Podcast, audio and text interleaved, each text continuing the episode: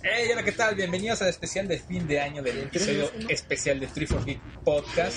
Y nos encontramos grabando, digamos, en vivo. Y digo en vivo, a pesar de que lo están escuchando grabado, va sin edición, nada más que con la música que ahorita escuchando de fondo. Es la única edición que va a llevar este podcast. Pero bueno, vayamos con eso. Estamos grabando directamente desde mi casa, lugar donde pueden comprar comida para comer aquí. No casa de Daichi, sino No, no, sí, no, no es de mi casa, sino el restaurante de mi casa. Pero bueno, estoy aquí con muchas personas de invitados. Entonces, vamos primero con la extraños. Primero con la damita que nos acompaña, que ahora sí está. La damita. ¿Por qué no dices dama normal? Ah, bueno, hola, ¿qué tal a todos? Y un gusto estar aquí con ustedes en este eh, programa de fin de año, pero también tenemos más, más personas. Bueno, vamos con los especiales. Pero bueno, saludos a todos. Yo me llamo Manuel, alias Coque, o bueno, más bien Coque, alias Manuel. Este, y pues me da mucho gusto hoy estar de invitado para lo que es este, lo mejor y lo peor del año, para hacer un pequeño resumen para ustedes. Y pues a ver, eh, puede haber unas cuantas pláticas, unos cuantos debates y ojalá coincidan con algunas de nuestras dos, pero si también no lo hacen, este, pues también háganos saber su opinión, que eso es también importante, lo pueden hacer en los comentarios. Y siguiente invitado. Bueno, hola, ¿qué tal? Soy Isaac, de nuevo aquí molestando en el podcast de Triforce y vamos a hablar de un buen de cosas. Este, y aquí desde mi casa, que la comida está bastante bien, acabo de conocer y vean el reportaje que va a haber sobre esto en Triforce Geek. De acuerdo. Bueno, precisamente lo que quiero comentar aquí eh, rápidamente es el debate con el nombre. Principalmente solo siempre, siempre le hemos dicho Triforce Geek, a pesar de que sabemos que la pronunciación correcta no es así, o que siempre la da como es. Es Triforce Geek. Y nosotros siempre insistimos, es que es Triforce. O sea, como está el regionalizado, nosotros decimos MC Anime. Pero bueno, en fin, ya comencemos con este episodio. Vamos a hablar de lo mejor de, en cuanto a anime o animaciones de este año, lo que es lo mejor. Propuestas, cómics también, mangas, libros, productos. Digamos que va a ser lo mejor, las propuestas, lo raro, las decepciones. Va a haber de todo un poco, esperemos que se diviertan bastante. Y pues bueno. Bueno, también cabe aclarar que es en base a nuestros gustos ah, también, porque eso es la. Sabemos que en gustos se rompen géneros y que puede haber gente que es muy fan de otra cosa y tampoco queremos herir susceptibilidades. Pero este, este año fue muy rico en cuanto a producción de animación, eso también hay que decirlo. Un montón de juegos también, sobre todo en el área independiente, que eso también se nos olvidó ponerlo en la escaleta, pero vamos a procurar tratarlo para ustedes. Y este y también este en cuanto a cómics, sí, la verdad creo que no fue más bien continuidad de muchas cosas, ¿no? Que creo que es con lo que vamos a comenzar. Perfecto, vamos eh, de lleno. Yo creo que con obviamente por temporadas vamos. Vámonos por temporadas en cuanto a anime y toquemos por el mismo paso lo que es el manga lo que también vamos con manga en este caso, perdón. No vamos con anime, vámonos con manga, ya me están corrigiendo acá. Y si estoy leyendo mal escaleta, vámonos con manga. Primero con manga, paciencia a los fanáticos de anime. Vamos con el manga cómic del año propuestas para empezar y después la plática y el porqué de cada uno. Vamos con Coca. Bueno, en, caso a manga casi no pude leer mucho, en realidad estuve viendo más bien continuidad de muchas otras cosas, eh, pero sí puedo hablar de lo peor. Lo peor del año fue ese cambio de las editoriales estadounidenses de decir, vamos a hacer un nuevo 52 y vamos a hacer un Marvel Now y vamos a agarrar años de continuidad y mandarlos al carajo porque nuestro dictador sudcoreano Kim Jin Lee se le ocurre dictar y mandar esa orden y entonces creo que fue muy excepcionante. Igual hay unas buenas y propuestas de Batman de forma rara.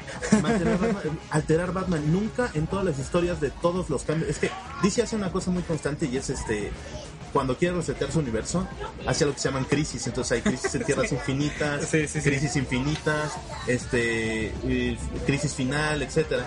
Y normalmente hace eso. Es esta vez para no agarrar y decir, ay, ya dijimos que la última crisis fue la final, la de la de Grant Morrison vamos a agarrar y vamos a decir, vamos a hacer un nuevo 52 y vamos a resetear todos y todo se va al carajo.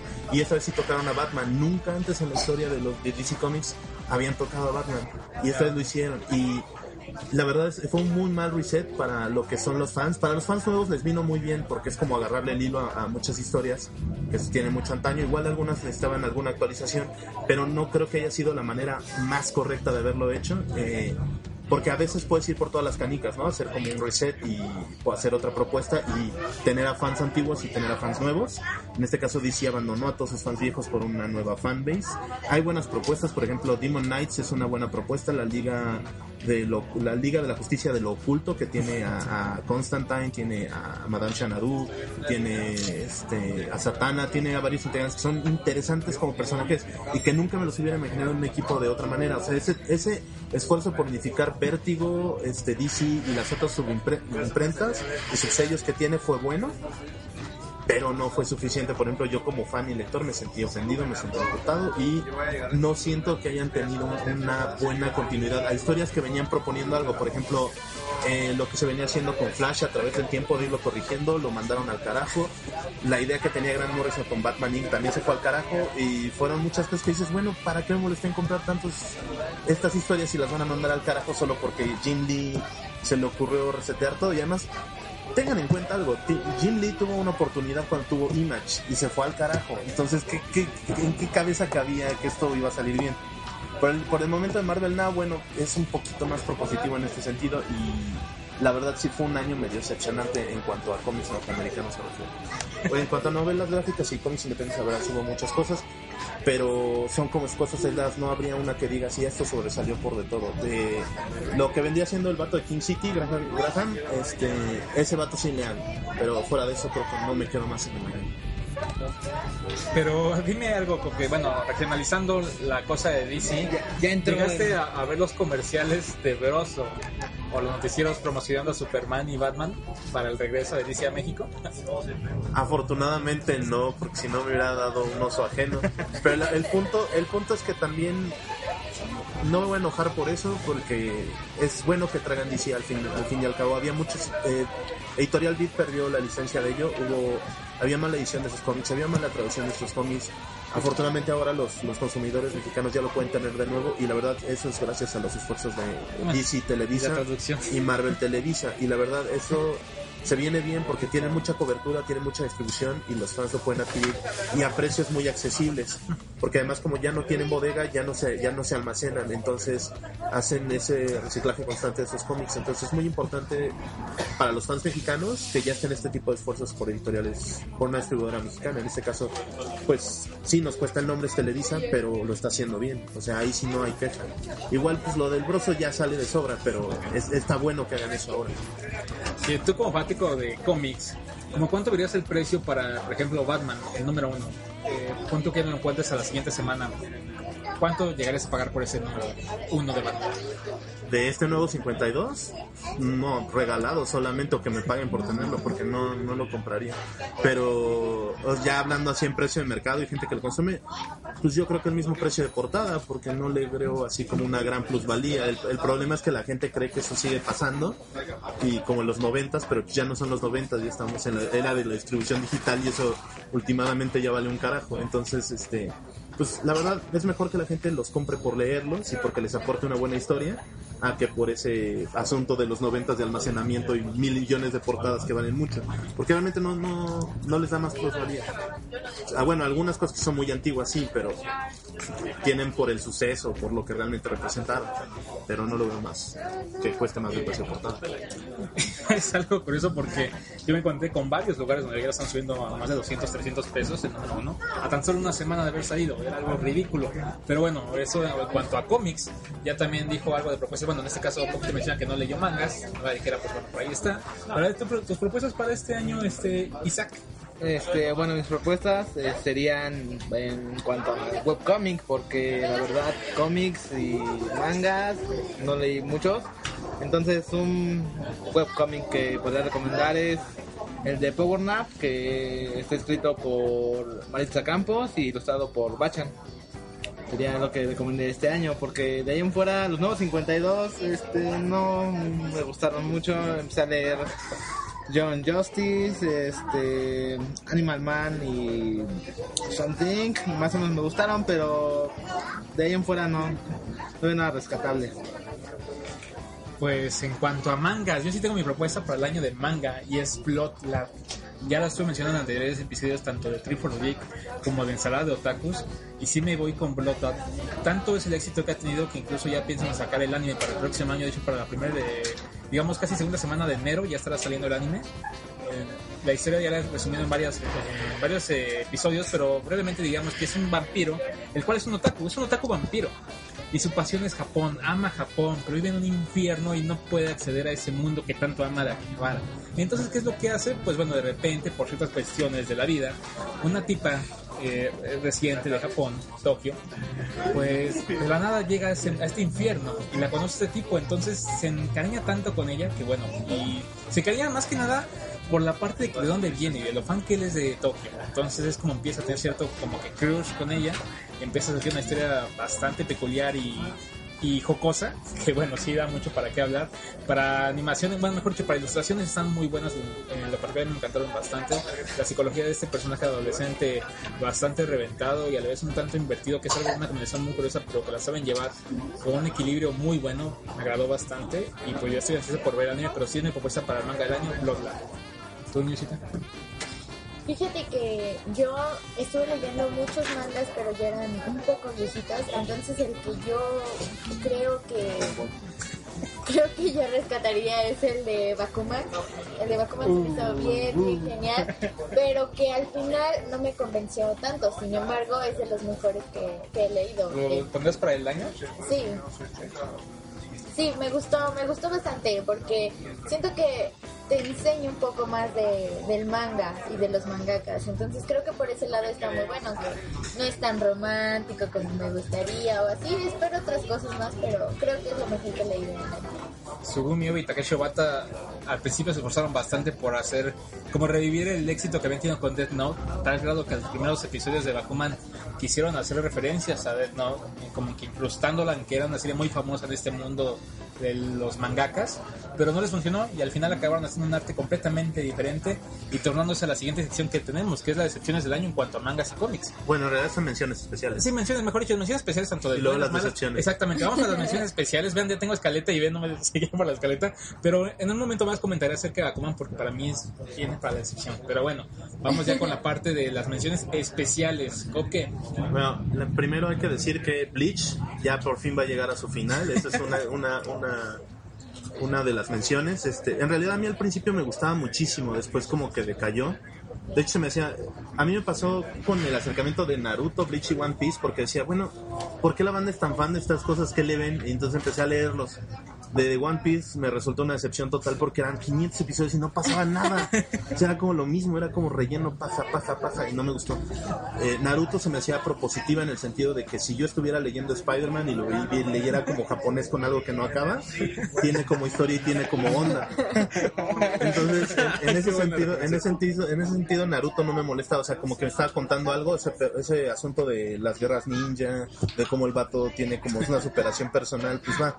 Pero Bleach se me hizo dentro de esos tres el que más me llamaba la atención de un principio, o sea, tu- inició con un punch increíble, después pasó lo de Aizen y como que de ahí se vino para Ya, abajo, o sea, ya más no levantó Lo exprimieron. lo exprimieron cuanto pudieron. Y digo, tampoco es este para culparlos, ¿no? Por ejemplo, Toriyama ahora tiene mansiones, tiene muchísimo dinero.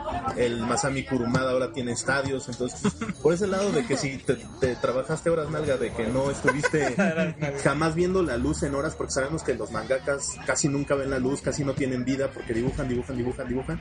Es justo que gocen un poco ese dinero de vez en cuando. Entonces, se me hace justo que, pues, Bleach finalmente lo mate de esta manera antes de que termine en algo desastroso.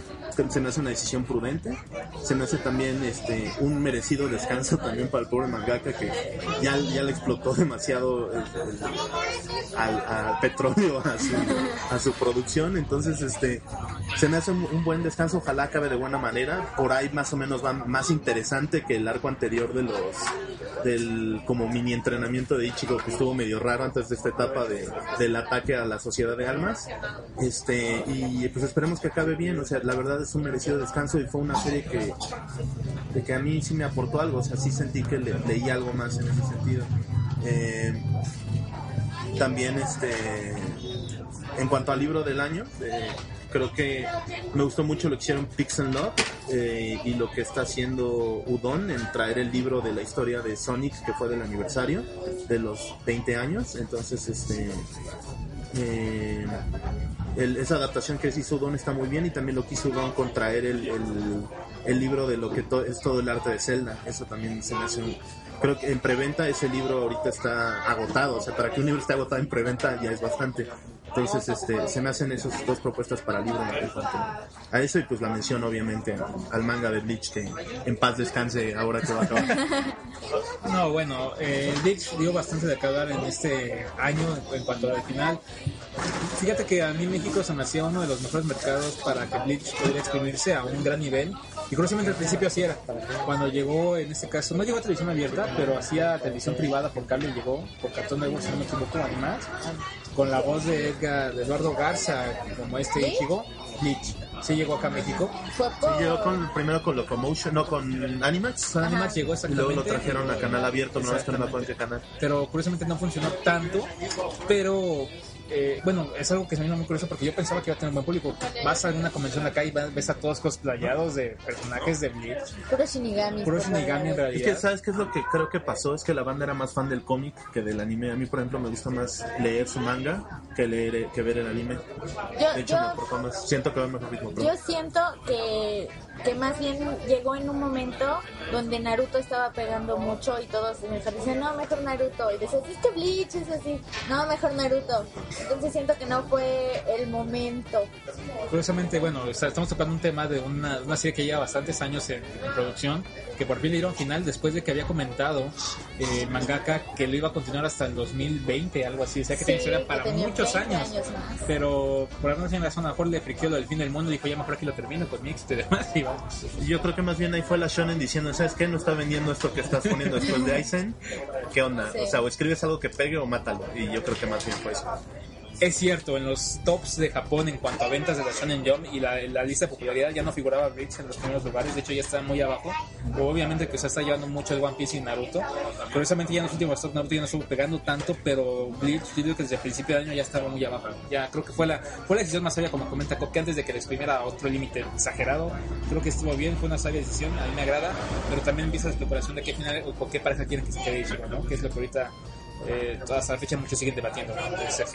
Pero bueno, eso ahora en cuanto a propuestas del libro, curiosamente yo estoy leyendo novelas ligeras pero de años pasados, no estuve consumiendo algo actual más que en este caso puedo hablar de Sword Art Online, que sí estuve leyendo esa novela ligera, me agradó, me agradó bastante podría decirlo, y tal vez un poco respecto a Pokémon, esos mangas de Pokémon que también estuvieron surgiendo con la promoción de Black and White 2, pues sí los estuve adquiriendo, bueno mejor dicho leyendo, eh, como todos los mangas de Pokémon, no te dejan algo nuevo, tan solo simplemente algo interesante y es pura lectura ligera. Lo mismo, lo mismo, Lo mismo, lo mismo, mismo. pero ligero.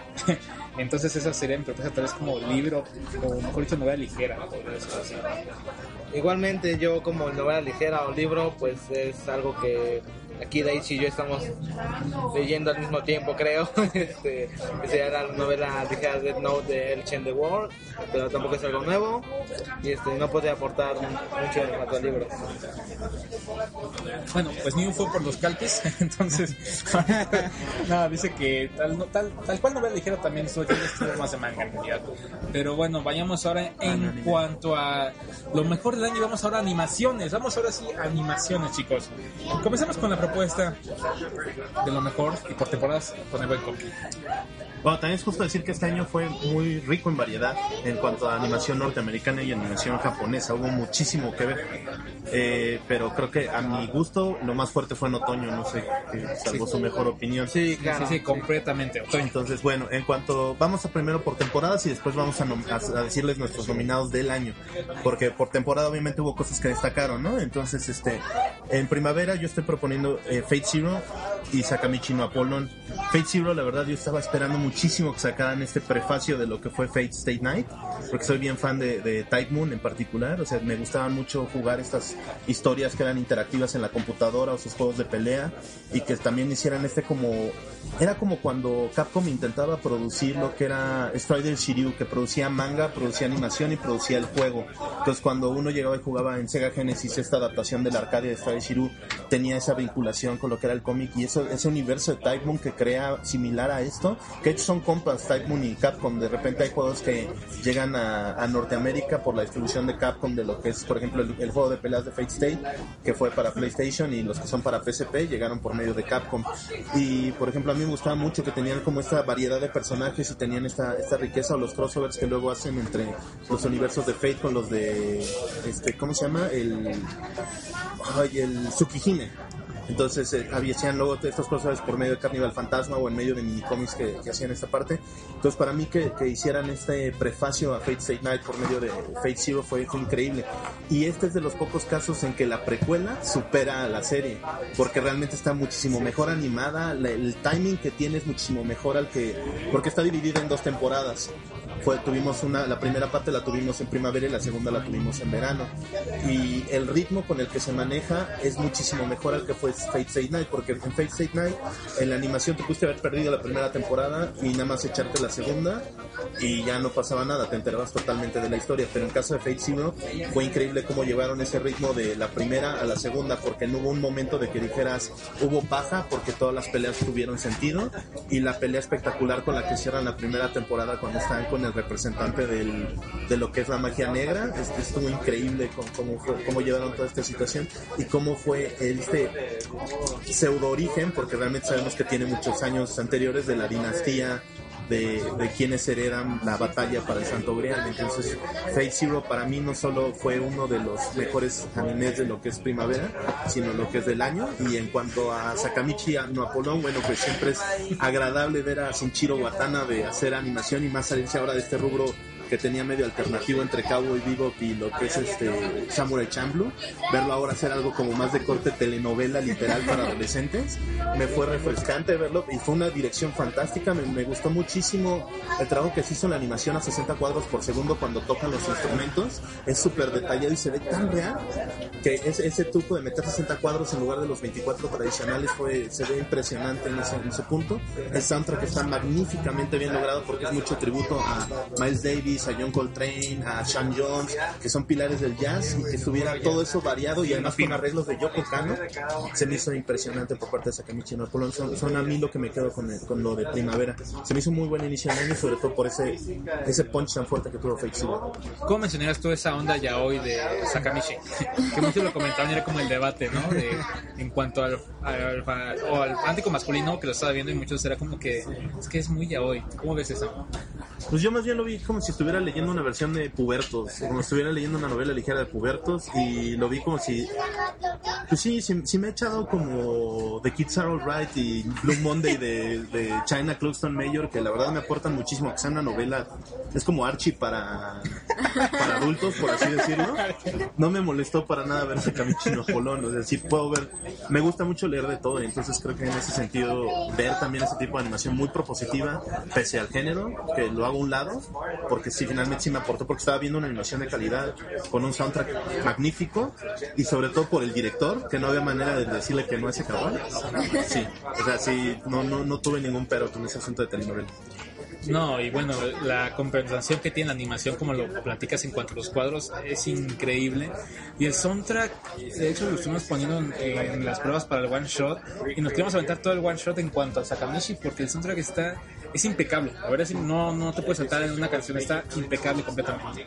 Que bueno, ahora viene Isaac con sus propuestas en cuanto A primavera. anime de primavera.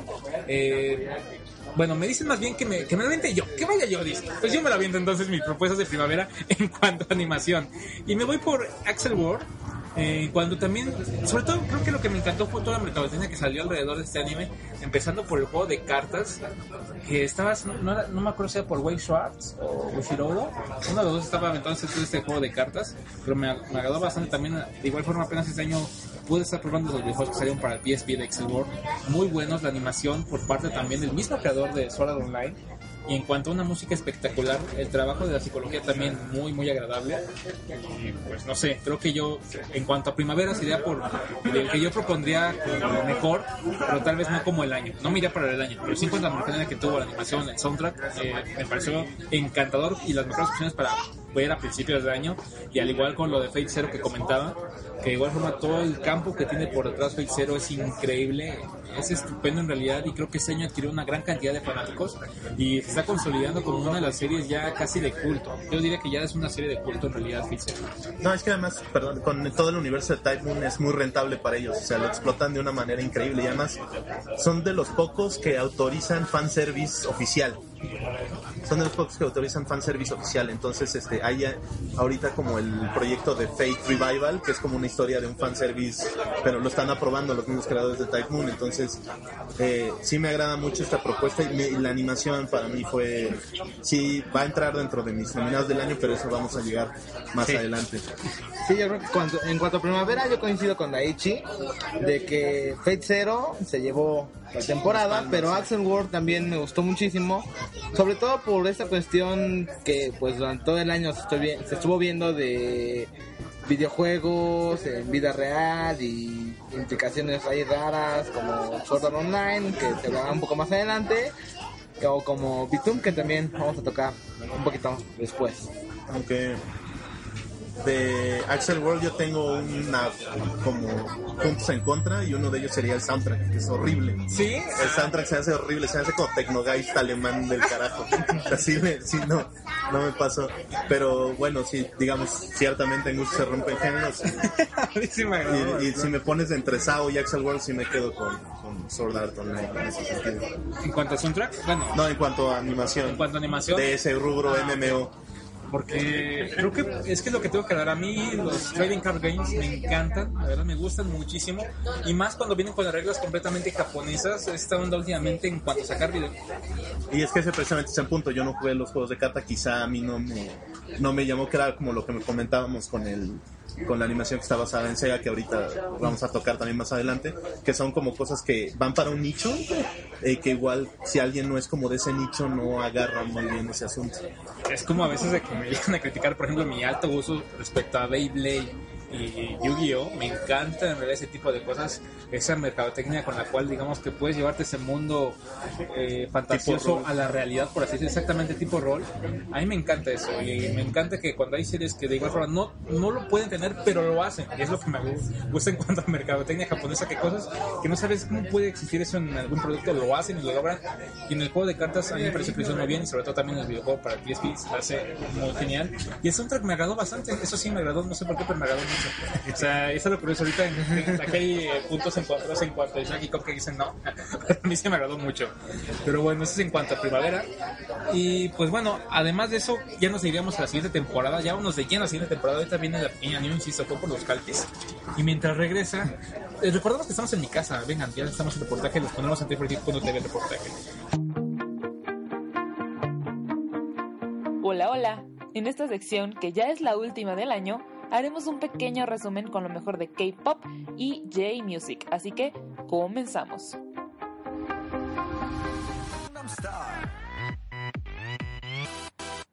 E iniciamos con el debut mundial de PSY. En julio presentó su single Gangnam Style y para el mes de agosto era el video con más vistas en la historia de YouTube.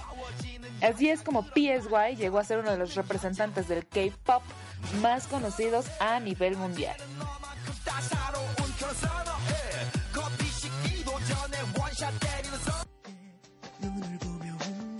Junsu, miembro de GYG, vino a México en septiembre, siendo un gran éxito y abriendo puertas para que en futuras ocasiones vengan cada vez más grupos y representantes de K-pop y J-music a nuestro país.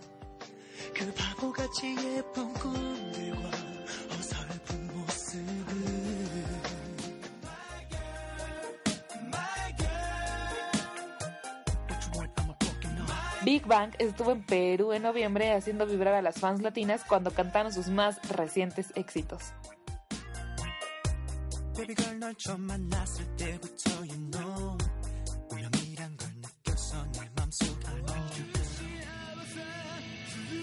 En octubre fue el J-Fest, en donde estuvo presente Ryo Fujimura, un gran músico a quien le tenemos una entrevista exclusiva en la página de Three Force Geek.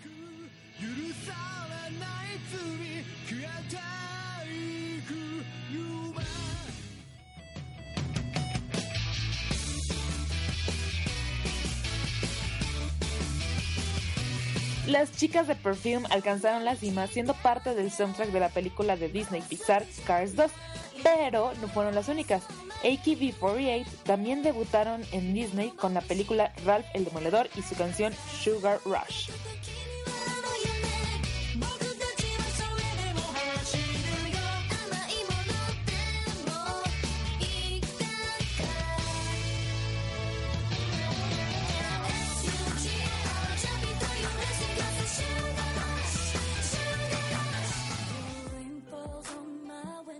Hikada Utadu reapareció en el mundo artístico con el ending de Evangelion 3.0 You Cannot Redo. La canción titulada Sakura Nagashi fue limitada solo para los usuarios japoneses después de unas horas de haber sido lanzada.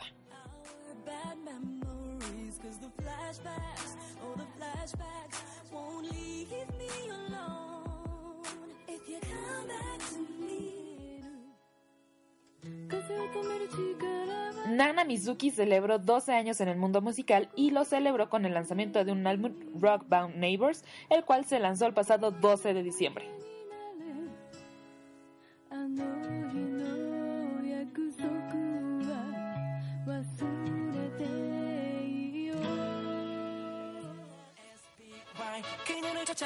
En Super Junior, Kang Jin terminó su servicio militar en abril pero Lee Tuk lo comenzó hace unos meses.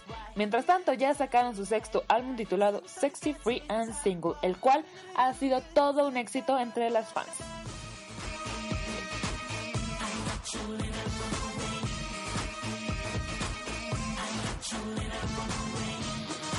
Esto es todo por mi parte. Muchísimas gracias como siempre.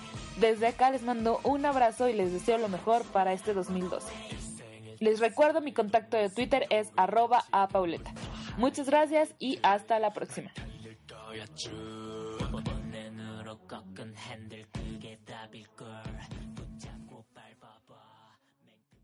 Pero vamos con las, eh, la temporada de verano. ¿Qué propones, Copia, para esta temporada? A mí me gusta mucho Bimbogami Ga por el humor que manejaba. Es muy como de cómics y además hacía muchas referencias a muchos mangas y animes como de la época porque sean chistosillos así. Y el humor que se agradece de vez en cuando porque no todo es como historia de ah, epicidad y ah, como la animación loca. Creo que era una propuesta muy buena, era divertida, era ecchi, era como juvenil, era como era graciosa en todo sentido, era como a veces como que quieres descansar el cerebro de andar pensando tanto y nada reír de cosas estúpidas. Entonces, por eso a veces funciona también South Park o funciona Family Guy que te ríes un montón de nada. Bimbogami Ga era ese asunto pero japonés. Entonces creo que en, en cuanto a verano me propuso mucho que, que en el verano nada más quieres estar entonces se me hizo muy alivianado por parte de, de, los, de las producciones de temporada que estuviera eso. También esperaba la continuación de Rina No Lagrange, eh, sí es algo muy para niñas en ese sentido, pero es creo que el, el buen sustituto de lo que fue My Night Raider, Raider para muchas fans de, esa, de ese tipo de animación. Entonces, este, creo que en cuanto a verano es de lo más rescatable. No pondría estas dos en, en, lo del año, pero dentro de lo de verano, que digamos fue el bloque más débil, por así decirlo, sí rescataría estas dos de, de sobre las demás. Perfecto. Bueno, vamos ahora con las sorpresas de Isaac. No, pero sí puedo. Sigamos primero con Isaac y ya sigo yo. Bueno, como dice Cupcake, dice que fue lo más débil, pero yo creo que hay una serie que pues sí impactó mucho desde un principio. Bueno, en mi caso me impactó bastante, que fue Sword Art Online. Fue el comienzo de Sword Online. La cual pues ahorita ya acabó la serie, este, puntos a favor, puntos en contra, pero esos primeros capítulos en la temporada de verano me atraparon completamente. Fue para mí de lo mejor. Recuerdo, bueno, antes de pasar con Sao, algo rápidamente que quiero comentar de Bimbogami Ga. Me encanta la onda de la tipa que tiene todo. La chica que tiene todo. Y suerte, además. Es suerte, exactamente. Se me hizo una cuestión, no sé por qué lo sentí como una especie de parodia de las teen movies americanas. Ajá. Lo sentí así completamente. No, Además, parodia también a todo lo que es el ámbito de animación y cómics japonés. Se hacía mucha referencia y mucha burla usando eso a muchas cosas. Por ejemplo, que saliera como de Dragon Ball de repente o se dijeran frases como de Lupin the Third. Es- Ese, ese asunto estuvo muy bien. Y exactamente, con un complemento también en cuanto a los dibujos, la parte de fanservice y Echi no falta en esta serie, lo cual lo complementa con la parte, o digamos, un poquito cliché de series eh, jocosas, chistosas en cuanto a anime. Pero a mí me, me agradó mucho, me agradó bastante. De hecho, las figuras que están saliendo últimamente se me hacen increíbles. Pero ya hablaremos de productos un poquito más adelante. Y ahora viene la cuestión de Sword Art Online. Sí, empieza la temporada de verano, surge las primeras reseñas, las recuerdo perfectamente como era. Imagínate que estás jugando una especie de RPG, así al principio, una especie de RPG y te quedas atrapado. Y tu vida depende de ello para que puedas vivir. Tu vida está en juego. Y era, ¡ay, cómo es eso! Y ya la gente comenzó a ver y decía, está muy bueno de referencias. Ojalá existiera ese tipo de juegos. Yo si me entraría no le entraría, ¿qué haría? Empezó a dar mucho de debate. Miren los primeros 13 capítulos y, ay, bueno, y ya estaremos hablando un poquito más adelante de esta serie, pero creo que sí, es, eh, digamos que en verano fue la mejor propuesta, de las mejores propuestas que hubo, en mi particular opinión. Y el opening de Lisa, increíble. En cuanto a ello, yo no me voy tanto a algo así por el asunto de que creo que la trama era un poco predecible desde el principio. Nadie salió engañado en ese sentido. Todos lo sabíamos. Eh, también creo que si Bandai un día se quiere aplicar, les puede meter una demanda porque es precisamente la misma trama de Hack Slash. O sea, te quedas atrapado en el juego, es un MMO. y este y ya no puedes salir de él y tienes que completarlo todo para que todos se liberen. Exactamente la misma trama de Hack Slash, solo que la misma gata pero está revolcada. Lo que sí te voy a decir de Sao y por qué creo que es el que tuvo el, el, el punch enorme es por el tipo de personajes que manejaba, que tenían, que es la que estábamos comentando hace rato, que tenían ondita, tenían como ese cariño que la gente como que se empezó a pegar a él, porque creo que en cuanto a trama no era gran sorpresa del asunto. También estamos hablando que es algo que viene de novela ligera, que viene de siete libros, y que salvo el primero, todos los demás son casi prácticamente la misma historia. Y eh, en ese sentido no me no me aportó a mí mucho Sao. Sí, sí la vi obviamente, sí me quedé picado en algunas cosas. Sí hubo capítulos que fueron muy memorables, como cuando quiere hacer la herrería de la nueva espada y que tiene como ese pequeño desliz con la herrera. Entonces, este, sí tuvo momentos, es que creo que fue eso, que los personajes tenían algo de humano y que pese a que estaban en un juego virtual no se desapegaban a esa pequeña realidad, aunque tristemente por el final, final, final de esa segunda temporada no se los adelantamos, pero creo que contradice este pequeño punto que lo hacía fuerte en cierto sentido en la narrativa. Exactamente, que buenos puntos comentas de que verdaderamente así es la serie. Pero curiosamente pegó bastante en lo que fue América, en el occidente mejor dicho. En el oriente no tuvo tan buenos resultados, no fue lo que esperaban en realidad. Y creo que por eso en algún punto ya las- el segundo arco lo sentimos dirigido para un fanservice occidental. Yo lo, menos lo, lo considero de esa forma. No, además, por ejemplo, el primer, la primera temporada tenía un timing específico para cada cosa. La segunda fue como ya nos vamos, este, recojan sus cosas y ahí está el final, nos vemos, gracias por su dinero. Completamente. Tanto que en algún punto, según ya iba a salir el juego, ya terminó la serie y el juego todavía no sale. Y lo sentí como que bueno, lo sacamos o no lo sacamos después de verse después al segundo arco. ¿Qué le ponemos, no? Pero sí, en definitiva fue la serie que se llegó, el- en este caso, la temporada de verano. New aún no regresa, pero ella comentaba que la serie que le había gustado para esta temporada, Kokoro Connect, la cual también trae una onda muy buena. Y esa más bien se podría poner como en mención, ¿no? Porque creo que Sí. no entra ni lo bueno ni lo malo, sino que tiene una propuesta bastante interesante. Tiene una propuesta interesante. ¿Qué puede decir de Kokoro? También estabas comentando algo eh, previo a comenzar la grabación. Bueno, más bien lo vamos a adelantar en su categoría, por eso la movimos a otra categoría, porque sí nos propuso algo, sí es algo del rescatable de verano, pero, ah, miren, pues ya llegó New, mejor que ella les hable de por qué se le hizo lo mejor de- del verano Kokoro Connect. ¿Qué? Ah, Kokoro Connect. Ah, Ah, pues. híjole. Ah, no, en realidad no vi mucho en esa temporada. Entonces dije, ah, esto me parece bien chévere. Y la empecé a ver, más que nada lo empecé a ver por la, por la animación, el tipo de animación que tenía, que se me hizo muy, muy padre. Ya cuando empecé a ver ya de qué trataba, que era, que era ese cambio de cuerpos, no sé, se me hizo muy, muy genial.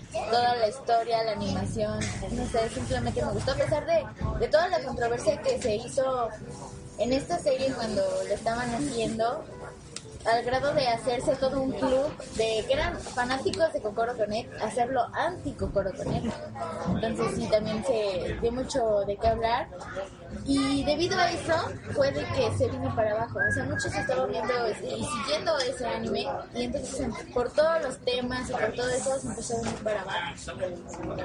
Creo que antes de seguir con en cuanto a los temas, temporadas y demás menciones, rápidamente quiero regresar a algo de primavera, que es una mención que yo digo que sí se debe comentar, porque a partir de lo que fue verano, eh, primavera, perdón, muchas series aquí en México podemos verlas gracias a un servicio que llegó, creo que sí tengo que mencionar porque también fue como que el gran hit, chisme y todo lo que pasó en abril cuando llegó Crunchyroll a Latinoamérica. Que bueno, hubo todo un relajo en cuanto a gente quejándose, como que tú puedes desde tu perspectiva la llegada de Crunchyroll a México. Pues a mí fue como, ah, llegó el, el Netflix para los fans del anime, entonces, este, pues realmente no soy usuario del servicio porque hay como cosas que veo selectivamente, pero sí se me hace una muy buena propuesta esto que está entrando en la era digital. Por ejemplo, Netflix es muy rentable en ese sentido y que la gente ya lo pueda ver de manera legal a un precio muy accesible se me hace increíble. Y de hecho, pues ese asunto también de que lo puedas ver luego, luego sale de Japón casi casi, es que precisamente eso es lo que permitía la piratería, que se volvía un mercado negro cuando algo no te llegaba. O sea, cuando tú estás dispuesto a pagar por algo y no te lo venden, sí te enoja. O sea, por eso hay piratería y hay DVDs de cosas que no nos llegan. O sea, por ejemplo, a mí me molesta tener que haber pagado 400 dólares por una copia de Sega Gaga japonesa cuando no me lo vendieron en mi mercado, porque yo como fan me hubiera, me hubiera matado por ese juego. Y el punto es que no te lo están vendiendo. Y ahora las cosas son accesibles de esa manera y a un muy buen precio y con un muy buen servicio y que además lo tienes digitalmente, o sea que no te cuesta nada conectarte y ver las cosas. Eh, ahora pues la gente tiene esas oportunidades como Voodoo, como Netflix. En el caso de Hulu no, porque son los malditos desgraciados excluyentes, porque nada más tienen su contenido segregado a la zona de Estados Unidos. Pero si por ejemplo se dieran a la tarea de abrir todas las películas y todos los catálogos a todas las regiones, creo que la era digital sustituiría por mucho a la era con cable y a la televisión. Fue el año de los servicios digitales, ¿no? Sí, de hecho hubo muchas cosas. Sí, fue el año completamente, yo creo que los servicios digitales, en cuanto a media y demás, hubo de varias lecciones en cuanto... A ver. Y por ejemplo, aquí habría que agregar también el caso de Steam, que de ser unos 30 millones de usuarios, ahora son de 50 a 80 millones de usuarios activos. O sea, le está pegando esta era digital a los a los este, grandes corporaciones. Por ejemplo, Nintendo, Sony y este, Xbox ahora se tienen que preocupar por este sentido, porque hay un nuevo reinado de videojuegos en PC por esta distribución que encabeza el Valve con, con su servicio de Steam. Entonces ahora son más accesibles, son más baratos, eh, los puedes descargar, no, no es necesario que tú ya pagaste, ya te lo quedaste y los puedes descargar las veces que quieras, no es necesario que lo tengas en disco duro. Entonces esa es una de las grandes ventajas que tiene esta nueva era digital y que la gente no se está poniendo las pilas para poder competir con esto, que finalmente si esto sigue así a la larga se los va a comer. Aunque es difícil obviamente que penetre en el mercado porque hay gente que le gusta en el caso de los juegos su copia física, pero la era digital está pegando muy, muy duro. Aquí viene el gran debate, porque hay un hecho muy diferente en cuanto al recibimiento de Steam por parte, de, digamos, lo que no me gusta mucho de los gamers, y el recibimiento por la parte de los México le gusta mucho llamarse otakus. Porque en este caso, en cuanto a Crunchyroll, de quejas hubo muchísimas quejas del por qué tenía que pagar la gente por ver algo que es gratis. Yo no considero que sea gratis, todo el proceso que tienen. Es que aquí hay algo, hay gente que es creativa que es involucrada y que tiene que recibir su pago por lo que hace. Es como tú haces un dibujo y lo vendiste, es justo que te paguen por ello. Y entonces, estas cosas cuestan una millonada hacerlas. O sea, hacer una animación es carísimo. Entonces, si la gente cree que es gratis y deja de pagarlo, pues ya no va a haber. O sea, es como tonto por parte de, la, de los otakus de este, de este, en este sentido que piensan así por no poder mantener algo que les está aportando, porque eh, ¿de qué te sirve ver tantos Narutos si ya no va a haber más Narutos? Porque ya no va a haber quien los produzca porque no está comiendo. Pues es- se me hace tonto. Es justo también que la gente que desarrolla juegos también les paguen por sus juegos. Ah, por eso a mí se me hace Steam una manera muy rentable, porque no estoy pagando esa licencia que el desarrollador le está pagando a Nintendo para sacar su juego en el Wii. Se la estoy pagando al desarrollador directo en Valve. O sea, Valve les pide una comisión mínima por el servicio y ese dinero llega realmente a los videojugadores. Entonces se me hace justo que les pagues dinero por lo que hacen. O sea, a ti te están dando entretenimiento, te están dando una experiencia, porque a ti tu, tu animación te aporta, te entretiene, te da una historia, lo aprecias en el sentido estético de que es algo que viste bonito. Se me hace justo de que la gente le dé dinero a la gente que lo creó. No, no tenemos por qué ser tan gorrones y garrapatas y lacras en ese sentido. O sea, es justo que se les pague porque buenas horas nalga les costó en- frente a una computadora o frente a un respirador o estar dibujando o crear todos esos universos para que la gente los aprecie como para no dar- darles la espalda y estarles robando de esa manera. O sea, y no se me hace así como como injusto en ese punto, o sea, porque la gente sí es justo el sentido de que dices, bueno, no me está llegando y estoy, yo quiero, yo quiero el, el contenido y no me lo están dando, que les llegue. Es, por eso existe ese mercado negro y por eso llegó internet. Pero el punto es que ya está en internet, ya está, en el- ya está, ya te lo están poniendo accesible, es justo que reciban este su parte. Igual está un debate enorme entre qué tanto es tantito de lo que les debemos de dar, porque por ejemplo, no sé, Fornimation se cobra una comisión, este, Netflix se puede cobrar otra, Crunchyroll se puede cobrar. Igual son menores casos porque Crunchyroll está muy accesible el servicio y For, y for, y for Animation sí es un poco más caro. Entonces, este, en ese sentido, que tanto le está llegando a los productores de esta, de esta situación, pero lo justo es que se les dé algo.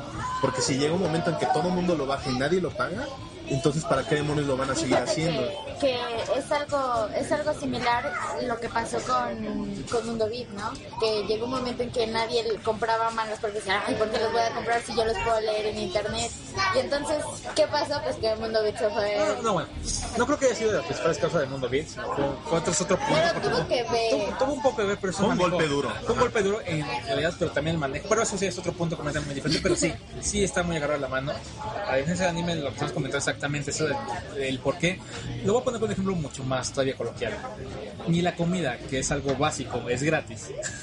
Obviamente eso tampoco lo va a hacer y no tiene por qué ser. El que está ahí no significa que sea gratis. Vas a un buffet y no porque está ahí puedes llevártelo a tu casa. O sea, está ahí, lo tienes que Bueno, pagar. finalmente ellos comen, o sea, Exactamente. ellos comen y tienen que pagar un hogar y tienen que pagar familias. O sea, igual algunos no tienen y nunca han visto la, la luz del día, pero tienen que vivir. O sea, y si finalmente uno no puede seguir leyendo la historia porque si se acaba, pues ¿qué ibas a hacer? O sea, ¿a quién se lo vas a borronear entonces? Ese es el punto. Sí, no, sí, hay que cambiar esa actitud y a mí me parece muy buen servicio. Ojalá realmente se haciendo muchas cosas para que pegue eso, porque a nosotros como consumidores, como propagadores de que les llegue esta parte de la cultura pop japonesa, nos interesa que pegue, porque es algo muy bueno para la industria, muy, muy bueno. Y es por eso que las- la próxima temporada, muchas veces gracias a este servicio fue como yo las pude ver también. Entonces vayamos ahora sí a la siguiente temporada. Y en este caso, vámonos ya... eh, La de otoño, a la la de otoño, del año. a la más fuerte, como dice Coque. Coque, ¿Por qué consideras que es la más fuerte? Dinos puntos y tus, este, digamos, propuestas. Porque hubo muchos, hubo mucha producción, hubo mucha propuesta de todos los géneros, hubo tanto la continuación de Sao, este, hubo este, géneros de acción, hubo historias muy propositivas y en cuanto a ani- animación creo que fue donde más, salvo el caso excepcional de Fate Series, donde más presupuesto le metieron a cómo estaban hechas estas animaciones. O sea, también el trabajo de dirección, el trabajo de soundtrack, el trabajo de la historia, estaban muy completas en este sentido. En este caso, yo destaco dos sobre todas las demás, o sea, obviamente hay mucho más que ustedes van a decir, pero yo destaco Maggie y destaco Shinsekai Yori. En Maggie, en, el- en- en este caso, es una adaptación del manga, está muy bien adaptado en este sentido y la animación, eh, pues bueno, es el mismo equipo de producción que trabajó con Evangelion y que trabajó con este Haragen, que sería Full Metal Alchemist. Entonces, pues no hay falla con este sentido de lo que nos propone Maggie. La historia está muy bien, los personajes están muy bien, el cómo está dirigido, están manejando estos tiempos de capítulo en capítulo, eh, de cómo te dejan este cliffhanger que sin spoiler llega, llega un momento a que te quedes picado en la historia y que realmente te están contando momento a momento de cómo está desarrollando esta historia en, en- en este Arabia antiguo mágico. Entonces me gusta muchísimo Maggie, sí lo destaco en, en- esa parte y Shinsekai Yori, bueno, ahí- aquí se ve una superproducción a todo lo que da de animación de, de las del año. Este, es, creo que le compite muy bien de tú a tú al, al Fate Zero que tanto decíamos, porque en primera vez una animación de primera, segundo vez una historia que te dices, tómala, ¿qué, qué, qué? O sea, yo vi el primer episodio y dije, ¿qué pedo con esto? O sea, no sé qué chingados, pero ya me quedé picadísimo. O sea, o sea, porque dices, no sabes por dónde va, y ya cuando te vas adentrando en la historia, como que crea este tipo de culto para que tú vayas siguiendo por dónde va el asunto, y también los personajes están muy bien tratados. Es como esta, esta especie de inocencia corrompida con un mundo paranormal que se que regresó a lo antiguo. O sea, me gustó muchísimo. O sea, a mí no se me hubiera ocurrido nunca de la nada una historia así. Y, y el, el soundtrack está muy bien, el- el- la canción del opening maravillosa y los timings y todo como está manejado me, gustó muchísimo. Sí, la, sí entra dentro de esa categoría no solo de la otoño, sino también la vamos a meter a la terna del año. Bueno, en mi caso, de la de otoño también había muchas cosas que ver, muchas cosas que no he visto, pero lo destacable eh, para mí es Kutu, que pues es como un Sword Online, pero de acción, así, padre, Halo, un first person shooter sin eh, disparos, pero este, de todas maneras- Borderlands de anime. Es como Borderlands de anime. Exacto, es como un Borderlands anime. Y también, gracias a recomendación de New, me puse a ver My Little Monster y pues algo ligero, chistoso, este, la gallina, no, no. Y qué chistoso la gallina. No, bueno, este, algo para apagar mi cerebro y ponerme a ver algo divertido, sin complicaciones y sin dramas de que se van a morir todos o que no van a sobrevivir. Eso es para mí lo mejor de la temporada de otoño. Que también en ese punto hay que, hay que decir que también hay muchas series que son como telenovelas para niñas en, en esta temporada de otoño. Entonces es muy rica, es, es muy rica, es muy rica en cuanto a diversidad por ese sentido. O sea, hay para, hay para todo tipo de público. Eso es lo que tuvo muy fuerte este otoño. completamente la temporada de otoño fue la dirigida hacia todo público, había para todos, pero para todos gustos había, Había acción, completamente. había- Había, de acción, seinen, comedia, bueno, de todo había en esta No hay de mole porque son japoneses. pero Sí, sí, sí. Había de salmón, de pulpo. Bueno, ahora vayámonos rápidamente con los míos. Y es K, K Project, para mí es de las cosas mejores de la temporada, casi por ese año para mí. Me encantó, además de que más adelante creo que les va a contar unas cosas curiosas en cuanto a la producción de K Project y el por qué también se me hace una enorme mención, pero un poquito más adelante, pero resumidamente diré, para mí es la mejor, la psicología, la música, animación, efectos y la historia que en algún momento decir, ¿qué estoy viendo? Pero me agrada lo que estoy viendo, a pesar de que todavía no lo entiendo mucho, es muy bueno. Eso me encantó. Seguido por My Little Monster, qué divertida historia, qué bonita, qué romántica y a la vez también qué tan teen, teen drama es. Muy Es, es que eso, eso es lo que vengo, o sea, es como una historia que venía una morra en nivel 2, pero no me molesta verla, o sea, ese es el punto que tiene el logro esa, esa animación público en de particular. Twilight, pero sí. El público de Twilight la vería sin pedo, pero es, es, es algo chistoso que no me molesta verla, o sea, que tiene una manera muy agradable de contar las cosas, que te, a, un- uno viéndola dice, ah, bueno, va, o sea, sé que en mi cabeza es esta estupidez, pero me agrada verlo. Es como me asusta, pero me gusta. Me gusta, pero me gusta. Además de que la perspectiva, tiene una perspectiva siendo chico, chica, niño, eh, pequeño, adolescente, etcétera, lo puedes ver y tiene para ti cada perspectiva que te puedes identificar con cierto personaje. Tiene una amplia variedad de personas que te puedes identificar fácilmente con ellos. Y seguida por, bueno, eh, Butum. Sí, en definitiva, Butum fue también de mis propuestas para esta, digamos, la temporada mejor para este año, lo que yo considero, eh, pero lleno de violaciones. Pobre tipa, ¿cómo la quieren? La quieren todo el tiempo, o sea.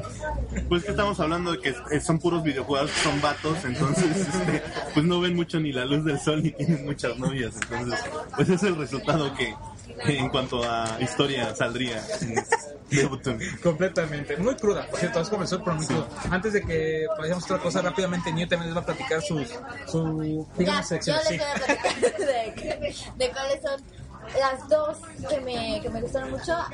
Siempre, siempre me he ido por el shonen. Me encanta el shonen. Y curiosamente nunca me ha llamado tanto la atención. Esta vez dije, voy a ver Shoujo. Me puse a ver My Little Monster y me puse a, ver eh, Say I Love You, que las dos son Shoujo. Y dije, qué hermosas son. Eh, una ya dio fin, otra todavía no. Pero está a un la de My Little Monster y ya está. Y lo que se me hace bien genial. No se me hace tan choco, porque la tipa no es nada romántica y no es nada femenina y no es nada nada. Entonces por esa parte que está muy bien. Eh, la de Say I es, creo que es de esas que nada más son para niñas y niñas y niños. Está muy, muy, muy romántica. Y Chocolate con miel. no, es, es puro.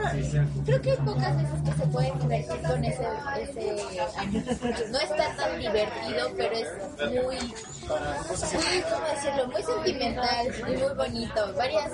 Fíjate que es de los animes que me sacó de lágrimas en este año. Sí, iba a comer tres capítulos y estaba yo Yo llorando. había varios muchachos también que andan con esa serie. Es algo muy curioso. Pero vámonos eras tú en el espejo de ahí. Era yo viéndome, ¿no? Vámonos casi rápido porque ya el tiempo estamos sobre él. No tanto, Ah, pero ya casi. Eh, podemos hablar. Este, bueno, ahora vamos a hablar de lo que son las menciones especiales. En este caso hay varias categorías. Eh, lo primero que vamos a hacer es una rápida, que sería el soundtrack del año, que en este caso yo estoy nominando a lo que sería Sakamichi no Apolón, porque tiene un soundtrack de jazz fantástico que ya comentamos en su debido tiempo. En cuanto a soundtrack, ¿tú qué propones? Yo po- propondría completamente el disco de Lisa dedicado a Sword Online y creo que también mira un poco con lo que comenta Sakamichi, el jazz a su máximo. Yo me iría por Sword Art Online también. Este, creo que a pesar de que no son tan buenas como las de Kamichi, ninguna decepciona. Todas las que tienen el soundtrack de Sword son muy buenas, ninguna decepciona. Igual hay unas mejores que otras, pero la calidad de la música es pareja. Ok, ahora vamos a lo que fueron las propuestas. Y esto por propuestas es como, igual no califica para lo mejor de una temporada del año, pero lo vi y haz de cuenta que me, me dio algo y dije, esto tiene, tiene cierto punch. En este caso yo propondría Kei, porque en el caso de Kei son nuevos animadores que están metiéndose con los gremios chonchos de animación que es una propuesta muy refrescante porque todos están debutando como productora y la historia está bastante bien, la animación está muy bien hecha, que no tiene el, el grado de calidad como lo tuvo Fate Zero, como lo tuvo este, en este caso eh, Shinsekai Yori, pero eh, que ahí es muy refrescante ver ese tipo de animación, estas experimentaciones, experimentación con el ojo de pez, de cómo está una historia con poderes paranormales y como tiene un poco de todo para los fans. Y la arquitectura que maneja es bastante impresionante en, en cuanto a, a perspectiva en, en cuanto a lo que está haciendo Kei. Este, el soundtrack no se me hace, me hace un poquito más como de rapero de barrio de tipo Initial D, pero este, este me parece bastante bien. El otro caso sería muy destacado, el Kokoro Connect, porque se me hizo muy interesante el experimento de cómo, qué sería si hacemos esto con los cuerpos de otro. Se me hizo que no cuajó al final del todo con la historia, pero el experimento que hacían de capítulo a capítulo de qué pasaría si ponemos con esta situación, esta otra situación, y luego les cambiamos las reglas así y así. Entonces eso me gustó muchísimo. Era como ver una serie norteamericana de estas que ponen en primetime, pero basado, bajado anime con un poquito más bajado de revoluciones. Entonces ese, ese punto de Kokoro Connect me gustó mucho en cuanto a propuestas de- de- del año. Pues algo que quiero comentar rápidamente de K-Project es que ves el primer capítulo y te reciben con la animación más genial que he visto de skateboarding. Una secuencia tan padre, de verdad, tan buena y que resalta como que esto es lo que te vamos a llevar a lo largo de esta temporada. Vas a ver esta arquitectura, vas a ver esta música, Eso me encantó, te lo presentan bien padre. Y vámonos directamente con la bueno, propuesta del año. ¿Qué dirías tu propuesta del año? el, el de. Mew sigue llorando con Seiya. Luego vámonos con Lo mejor del lo año. mejor del año. Ahora sí, venimos a lo importante, la propuesta fuerte. Vámonos con lo mejor del año. No antes lo peor. Vámonos con lo peor rápido. No, Digo que primero- lo peor para que Pero no, porque lo, lo del peor va a llevar Rants, entonces No, sí, sí, este, bueno, es, lo es mejor. importante que... lo mejor, así ya, tal cual, ya para cerrar con lo peor, ¿no? ¿Nos parece bien? Cerramos con lo peor. Entonces, lo mejor del año, ¿qué podría ser? Propuesta de Cop, que es lo mejor. Bueno, Fate Zero, obviamente, ya explicamos el porqué de las razones, fue muy fuerte de cómo lo hicieron. El Shinsekai Yori y Magi, que en la temporada de otoño vinieron con todo. Entonces, este, Lupin the Third, A Woman Named Fujiko, me gustó muchísimo, que igual venía del año anterior, pero terminó este año. Entonces, este, me gustó muchísimo cómo hicieron este planteamiento de los, del reorigen de los personajes de Lupin the Third contados a través de Fujiko. Entonces esta, esta parte de la animación fue increíble de que le metieron este filtro que le compraron a Sega de que es como rellenar por medio de lápiz. Estuvo increíble que lo metieran ese tipo de animación porque era como si todo estuviera hecho así como boceto y estaba muy bien, el soundtrack está impecable. La historia al final no cuajó muy bien, pero este nuevo, nuevo origen que le dieron a los personajes del universo de Monkey Punch de Lupin the Third me gustó muchísimo.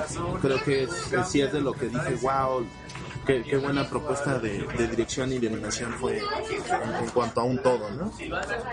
Lo mejor del año, Dios santo, es tan difícil. Y lo diré así, miren, voy a decir como que para mí lo que fue lo mejor, y comento que son mis opiniones muy personales, de la igual de todas las personas en este episodio, pero sí podría decir que Kay, para mí Kay fue de las cosas que puede ver en este año, empezando por lo que comentaba Kopke del estudio nuevo, eso se me hizo muy interesante, eh, la forma en como se arriesgaron, a mucha gente no agradó por esa parte, que no entendieron muy bien hacia dónde iban, lo dejaron desde el segundo capítulo, a mí me siguió encantado, de hecho a partir del segundo fue cuando me atrapó completamente, después pondría como una, algo bueno para mí, sobre todo para lo que representa Triple Geek, como van una nueva propuesta, es Art Online, que nos fue una experiencia muy grata eh, hace dos meses que fue la predicción. Exactamente, entonces creo que podría decir que es especial, es como que algo muy especial Sword, es algo muy personal para la gente de tiempo psicopomano. Entonces lo pondría como algo muy especial y dejando como también ahí como se merece algo eh, en cuanto a cuestiones de manga también Bakuman a muchos les no, a mí también me sonó un poco pero sí lo podría meter como sabes que sí sí puede decir que te deja una enseñanza agradable está buena y además del segundo casi bueno del arco que salió este año de One Piece. Como que hicieron mis cosas para lo mejor del año en estas cuestiones muy personales y un plus muy escondido muy muy escondido y y, y en mi plus en cuanto a mercadotecnia Beyblade Beyblade Zero, lo mejor que he visto de Beyblade, los Beyblade espectaculares y fue eso para mí de lo que más me agradó en cuanto a este año. Y pues bueno, vámonos ya con lo peor. Bueno, antes de lo peor, quiero hacer nada más una mención que el, el regreso del año se me hizo Initial D, que por fin les dieron a continuación en animación, aunque nada más siempre sacan muy poquitos episodios. Y bueno, ahora sí vámonos con lo peor. Lo peor del año sí nomino a Saint Seiya Omega, sí, con todo. No, no solo es una decepción enorme, sino que es mala contándola. También este lo que estaban diciendo que es para fans nuevos y para fans viejos rompe totalmente estigma. ¿Por qué? Porque en primera algo que hacía muy bueno al Saint Seiya original y ya no tomándolo como tienen que ser esta continuidad, ok, puedes resetear el universo, pero algo que hacía, puntos que hacían muy fuertes a Saint Seiya era que tenían todos estos personajes como este background enorme, era como de, sí, este, están basados en esta historia antigua, por ejemplo, que decían, estoy, estoy basado en esta constelación, entonces su historia se remonta a tal, por lo tanto tengo un origen similar a esto, o luego mi técnica es especial y que tardo como dos capítulos en descifrar cómo corromper esa técnica para poder derrotar al oponente. Eso ya no lo tiene, no tiene ese grado de emoción. Y ahora todos, todos estos este, nuevos personajes son como de, ay, me trató mal la vida, voy a ser malo y ya me vale madre. O sea, no, es, es- es- está muy Son como las nuevas generaciones, así ya son las nuevas generaciones. Les trata mal la vida y mandan a la En, en- todo. en ese punto estoy de acuerdo que para Morro está muy bien aterrizada porque ya no hay ese exceso de sangre que tenía la primera. También ya no tiene tanta violencia y la historia es más sencilla para que un morro la pueda entender. Puede entender de por qué tiene ese éxito en Japón. Pero lo que... El problema que tienes que pese a eso... Los personajes son olvidables, o sea, no es como que digas, ah, es- ese, ese Virgo que ahorita está en estas nuevas 12 casas, ah, qué Virgo tan chingón, no, al contrario, Ajá, y las, el diseño de las armaduras fue espantoso. El hecho de que se volvieran joyitas son como de, pues vuélvete, escuche mi alegría, vete al. O sea, el- eh, algo que tenía increíble era ese diseño de, de, de como meca de la armadura con que se formara la constelación, de cómo embonaba todas las piezas perfectas y te llamaba bastante la atención a la hora de hacer una figura. Ahora que eh, Bandai saque una figura de eso se me hace hasta un insulto, cuando invirtieron tanto en un prototipo de más de 72 articulaciones con los de Midcloth. Entonces, pues, se me hace eh, así lo peor que pudo haber pasado en el año, sí, sin duda, Santos Seiya Omega. O sea, sí, se me hace un insulto no solo a los fans, sino a los que esperan una serie nueva que les aporte algo. Y muy probablemente peguen el gabacho porque es una historia tonta para algo simple que seguro les va a agradar porque no tiene mayor complicación. Pero en cuanto a fans europeos y latinoamericanos y los asiáticos, estamos totalmente decepcionados con esa serie. Eso sí te lo puedo asegurar. Lo peor para mí, Monsuno, que venía con una propuesta de mezclar Pokémon, eh, Digimon, y Beyblade y Yu-Gi-Oh! en un solo juego. y con unos productos horribles, que era como una especie de frijolito que le apretabas para que se le girando, chocara con otro frijolito parecido así, y era todo el juego, ¿no? La serie es muy mala, toma muchas referencias en cuanto a Pokémon, Yu-Gi-Oh! que eh, si has visto series te decepciona, no engancha y para mí ha sido el fracaso y lo peor, lo peor de este año. Tanto que ni tan siquiera veo a los niños comprando los juguetes, creo que no pegó nada en México esto y ni creo que pegue. Entonces para mí la peor decepción fue Monsoon. Sí, no, definitivamente para mí lo peor del año, yo creo que sería Saint Seiya, porque a pesar de que lo... Omega. Omega. porque, este, no, Saint Seiya original, porque... No, porque a pesar de que lo seguía... A pesar de que seguía Saint Seiya, los primeros capítulos ya me aventé un capítulo 22 y ya fue cuando dije, ya, no, no quiero más, ya, esto ya en serio ya no es para mí, ya. Y creo que le están tomando fotos aquí a New, me distrajo esto. Este, sí, para mí sería eso, o sea, a pesar de que quise tomarle cariño a Saint Seiya Omega, no, no pude, ya, fue Creo mucho. que eso ya ni, ni siquiera quedaría como una personal, creo que eso ya es general, ¿no? Le desagrada a todos en su Este, Sí, es que es un anime, o sea, tú le preguntas, tú le preguntas a un fan y te dice qué fue lo que más te desagradó ahorita, Sensei Omega, sin duda. Creo que ahí Bandai va a tener una gran pérdida en cuanto a los mercados que realmente esperaba, que le invirtió bastante fuerte esa serie.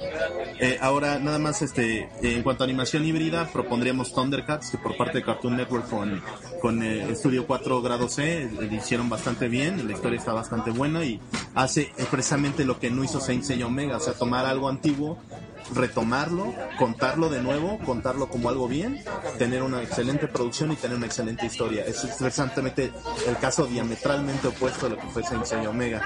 Y en cuanto a animación norteamericana, vemos que este año como que Disney decidió tomar por riendas tener esta competencia fuerte con Cartoon Network, que era el absoluto rey de las animaciones de Norteamérica.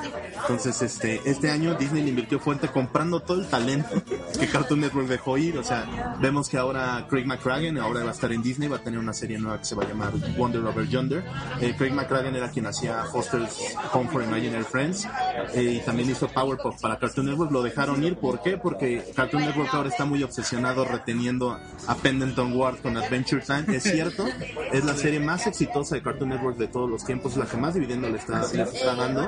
Ante- Antes, antes, antes lo era Powerpuff, ahora es Adventure Time, le está dando muchísimo ¿Se lo dinero como para, para tener que retenerlo y dejar ir mucho talento como Gendy Tartakovsky que ahora está en Sony Animation y hay gente también los de Man of Action que hacían Ben 10 ahora ya también van a hacer series para Disney. Entonces mucha gente se les está yendo eh, eso es importante. Y dentro de estas nuevas series está Gravity Falls que tiene una historia impresionante que le compite de tú a tú Adventure Time eh, la otra también es este compraron talento de Adult Swim que dejaron ir los de Cartoon Network que es Titmouse el Titmouse hacía Metalocalypse hacían los de Fantasma de Costa a Costa y Birdman Abogado. Eh, ahora ellos están haciendo una animación increíble que se llama Motor City para Disney pero los estúpidos de Disney decidieron cancelar la serie tras una temporada. Eso se me hace una idea muy muy tonta porque era lo que en cuanto a animación norteamericana más proponía. Y bueno Tortugas Ninja este regreso es lo único que ha hecho Nickelodeon bien en, en toda una década así Pero está genial la o sea, serie. la serie está increíble. ¿Por qué? Porque te están contando un origen tributo con todas las generaciones de tortugas ninja. Están retomando este origen clásico de que les cae el mutágeno. ¿Y quiénes crearon el mutágeno? Era esta, esta- era esta raza alienígena llamada los Sutroms, que si hubieran tomado esa idea para la película hubiera sido un éxito. Pero no lo hicieron. Michael Bay hizo una idea muy estúpida haberlo dejado en producción de esa película. Pero bueno, el chiste es que retom- retomaron al Sutrom y los Sutroms es, son la raza de aliens en la que está basado Crank, que era el, el otro ayudante de Shredder en la serie de los 80 Entonces es importante que están retomando todos estos orígenes clásicos de las tortugas ninja. Y además te están dando un spoiler de que Splinter, cuando era humano, tuvo una hija. Y esa hija es muy probable que sea Kirai. Cuando conecten ese personaje que era Kirai, que es de la época clásica de los cómics, va a ser una cabos para los fans, porque fue increíble que metieran este tipo de ideas. Y el cómo están retomando todos estos personajes clásicos de Tortuga y conjuntarlos para un nuevo origen, que de nuevo vuelvo, lo están recontando muy, muy bien, mejor de lo que lo hizo Thundercats y mejor de lo que jamás lo hubiera hecho Saint Seiya Omega. Decepciones. Son to- estos, estos dos casos de Tortugas Ninja y de, y de Thundercats son los casos diametralmente opuestos a Tortugas Ninja. Es cuando vas por todas las canicas. A Saint Seiya Omega, perdón. Es cuando vas por todas las canicas y lo haces bien. Entonces la producción est- estuvo muy bien. Es lo, es lo mejor que le a Nickelodeon en toda una década, que no ha podido competir con Cartoon Network y Disney. Yo encontré un debate muy interesante en cuanto a la animación de tortugas, bueno, las Papercraft Tortuga Ninjas. Mucha gente como que me pareció muy rara el tipo de animación, pero la historia es muy buena. Ya tú porque de verdad, de verdad, esa parte que retomas, que dices tú que retoma la historia, me pareció increíble. Recuerdo hace muchos años haber ido a los cómics, los videojuegos, me encantaban a mí de niño, era algo increíble y sí me gustó. No, además está tomando todas estas generaciones, las de los cómics de Archie, las de los cómics originales de Mirage, las de los cómics de IDW, las de las caricaturas de los 80 y de las de los 2000. Entonces tiene para todos los fans de todos los tiempos. Ok, pues bueno, esto, eh, lo peor del año, rápidamente. Sensei Omega. Perfecto, es la opinión del año. Bueno, ya estamos a punto de concluir, se acaba aquí el cassette, se acaba la batería. Y pues rápidamente los twitters y despedido. Arroba Copke. Arroba Y74K. Arroba Ponce y arroba. Que pasen una feliz Navidad, que pasen también un muy buen inicio del año. Nos estamos escuchando en el 2013 con muchas sorpresas, nuevos personajes, muchas cosas grandes para Triple Geek. De verdad, muchas, muchas cosas. Esperamos que sigan acá con nosotros otro año más, otras cosas más, otras series rankeando. Y visiten mi casa. Y visiten, ah, bueno, que llevan a la la casa de Isaac, por favor. ¿Qué fiesta en la casa de Isaac y hay flyer? Entonces, pues bueno, cuídense mucho, que estén muy bien. Gracias por habernos escuchado, dejen sus comentarios, suscríbanse a iTunes, suscríbanse a triforgeek.tv, síganos en Twitter, síganos en Facebook, donde ustedes quieran ahí. Denos su amor. Incluso estamos, a- hasta estamos en Steam también. Denos su amor y regálenos juegos en Steam ahorita que están muy baratos. Gracias, Gabriel. ¿Cómo pueden jugar con, cómo pueden jugar con Isaac y con Copia en Steam? Es, Ar- es Copke, el usuario de Steam. Con eso me agregan y ya está. El mío es Y74K, igual que. Muy difícil, Twitter. agreguen a Copia. que les pase con Isaac. no es cierto, los dos, cuídense, que estén muy bien, muy buen día, Feliz Navidad. noche, feliz Navidad. Adiós. Feliz Año Nuevo. Adiós. Feliz Navidad, Año Nuevo, Día de Reyes. Candelaria, tamales, burritos, bye.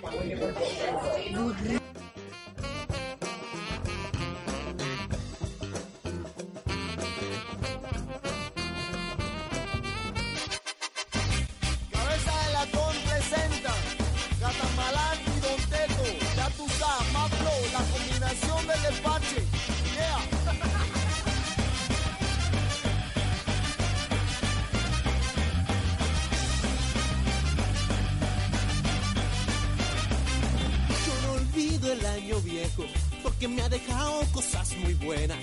Ay, yo no olvido, no, no, no, el año viejo, porque me ha dejado cosas muy buenas. Me dejó una chiva, una burra negra, una yegua blanca y una buena suegra. Me dejó una chiva, una burra negra, una yegua blanca y una buena suegra. Ay, me dejó, me dejó, me dejó, me dejó cosas buenas, cosas muy bonitas.